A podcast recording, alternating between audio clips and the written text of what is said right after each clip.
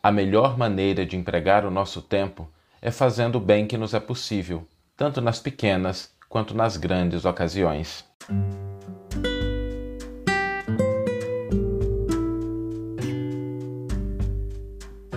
Você está ouvindo o podcast O Evangelho por Emmanuel, um podcast dedicado à interpretação e ao estudo da Boa Nova de Jesus através da contribuição do benfeitor Emmanuel. Hoje nós vamos refletir sobre a maneira mais adequada da gente utilizar esse precioso recurso que é o nosso tempo. Aliás, o tempo é o recurso mais importante que nós temos do ponto de vista de possibilidades. Se a gente não tiver tempo, mesmo que a gente tenha outros elementos, a gente não vai conseguir concretizar os nossos objetivos. Por isso, empregar bem o tempo é essencial para que a gente possa construir um futuro melhor, um futuro mais feliz, um futuro de paz, de harmonia, de tranquilidade para nós mesmos e para aquelas pessoas que estão no nosso círculo de influência. E a melhor maneira da gente empregar, empregar o tempo é fazendo o bem. Isso pode parecer simples e óbvio, mas às vezes a gente esquece exatamente das coisas mais simples e mais óbvias. Às vezes na correria do dia a dia, às vezes quando a gente está naqueles momentos em que nós dispomos de algum tempo, a gente se esquece de que a melhor forma da gente empregar aquele tempo que a gente tem, esse recurso, de que dispomos é fazendo o bem que nos é possível. E existem inumeráveis possibilidades, maneiras, ocasiões da gente fazer o bem. Às vezes, é, não é possível agir de maneira ostensiva. Às vezes não dá para a gente agir de maneira ostensiva porque às vezes a situação está tão preta assim, está tão complicada, tem tanto desentendimento que a melhor maneira da gente utilizar o nosso tempo é silenciar, fazer uma prece, é, aguardar um pouquinho. Às vezes existem tantos enganos que não dá para a gente esclarecer tudo de uma vez, então a gente tem que aguardar melhor oportunidade. Às vezes a gente tem que contemporizar um pouquinho, porque não dá para mudar uma coisa de maneira radical. Às vezes existem males que são tão grandes que a gente tem que entregar a pessoa as consequências, porque só as consequências são capazes de ensinar aquilo que muitas vezes a pessoa não está disposta a ouvir.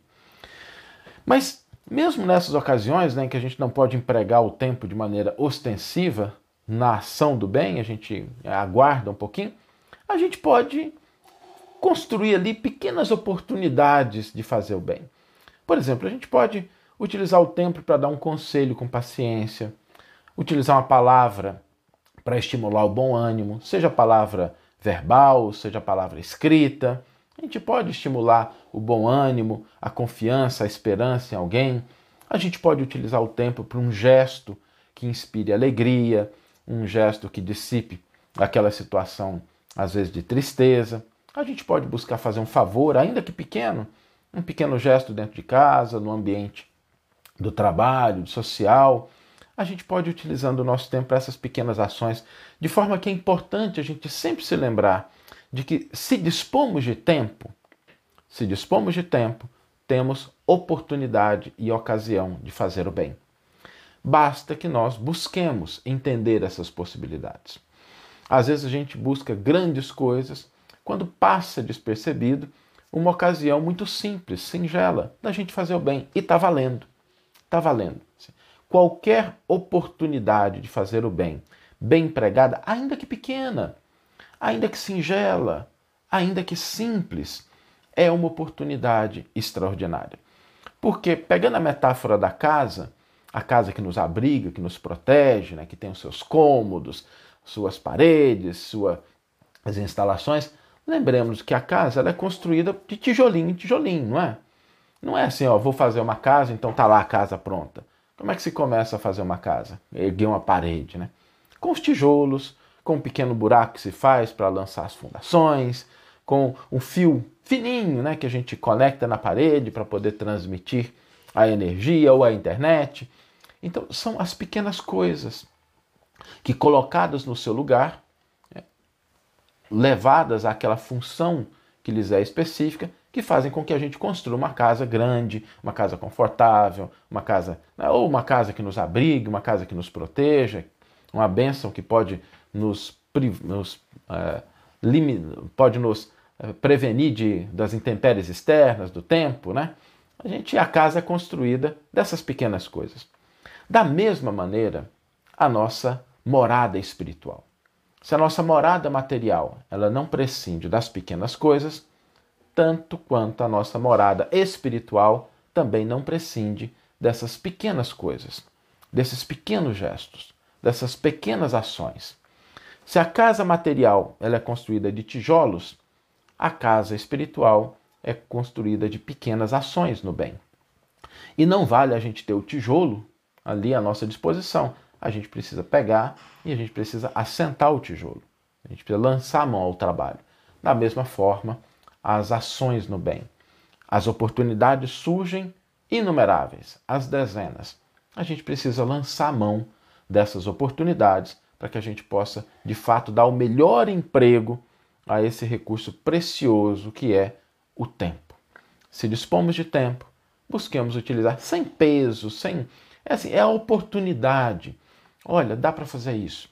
E na medida em que nós vamos desenvolvendo esse olhar, esse emprego do tempo nas ações vinculadas ao bem, a gente vai se tornando mais especialista em identificar e concretizar essas oportunidades, ainda que pequenas, ainda que singelas, ainda que simples.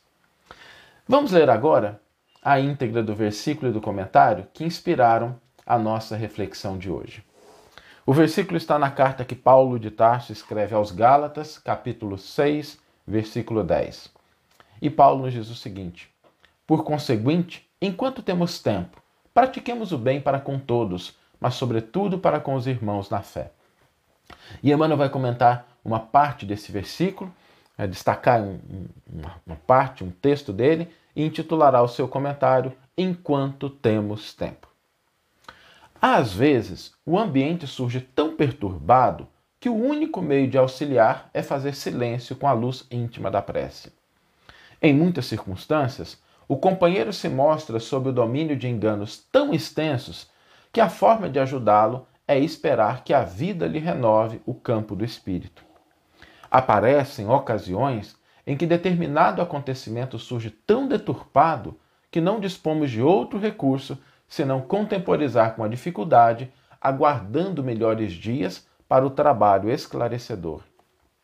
Repontam males na estrada com tanta força de expansão que, em muitos casos, não há remédio senão entregar os que se acumpliciam com eles às consequências deploráveis que se lhes fazem seguidas. Entretanto, a ocasião de construir o bem, as ocasiões de construir o bem se destacam às dezenas nas horas do dia a dia. Uma indicação prestada com paciência, uma palavra que inspire bom ânimo, um gesto que dissipe a tristeza, um favor que remova a aflição. Analisemos a trilha cotidiana. A paz e o concurso fraterno, a explicação e o contentamento são obras morais que pedem serviço edificante como as realizações da esfera física. Ergue-se a casa elemento a elemento. Constrói-se a oportunidade para a vitória do bem, esforço a esforço. E tanto numa quanto na outra, a diligência é indispensável. Não vale esperança com inércia. O tijolo serve à obra, mas nossas mãos devem buscá-lo. Que você tenha uma excelente manhã, uma excelente tarde ou uma excelente noite e que possamos nos encontrar no próximo episódio. Um grande abraço e até lá!